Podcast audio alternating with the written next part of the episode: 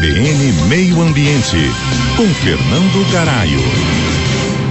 Recentemente, dados do MAP Biomas revelaram uma tendência preocupante. Entre 1985 e 2022, o Brasil testemunhou uma redução significativa das florestas naturais, com uma diminuição de 15% na área coberta por esses ecossistemas vitais. Isso significa que uma parte considerável do nosso patrimônio natural, que abrange uma diversidade de florestas, savanas, áreas alagáveis, manguezais e restingas, simplesmente desapareceu. A Amazônia e a Caatinga, apesar das suas riquezas em florestas naturais, não escaparam dessa tendência alarmante.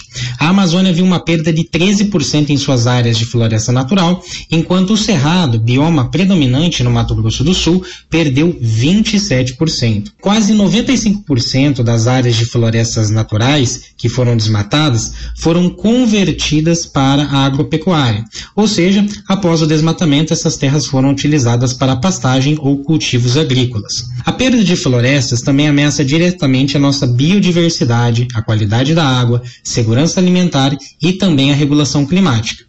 É importante lembrar que essas florestas desempenham um papel crucial na absorção de carbono e na manutenção do ciclo da água, além de fornecerem ali habitats para uma variedade de espécies. A Mata Atlântica, por exemplo, perdeu cerca de 63% da sua cobertura florestal, o que representa menos de um terço de sua cobertura original preservada. Mas nem tudo está perdido. Um dado interessante é que em 2021 as florestas secundárias cobriam 8% das florestas naturais do Brasil, o que é um lembrete de que a natureza tem uma incrível capacidade de se regenerar. É necessário adotar práticas mais sustentáveis na nossa agricultura e no uso da terra, protegendo nossas florestas e incentivando a regeneração das áreas desmatadas. Temos uma quantidade colossal de pastagens degradadas com baixo ou nenhum uso que pode sustentar o importante crescimento do agronegócio para o nosso país. Aqui é Fernando Garay, para a coluna CBN Meio Ambiente. Até a próxima.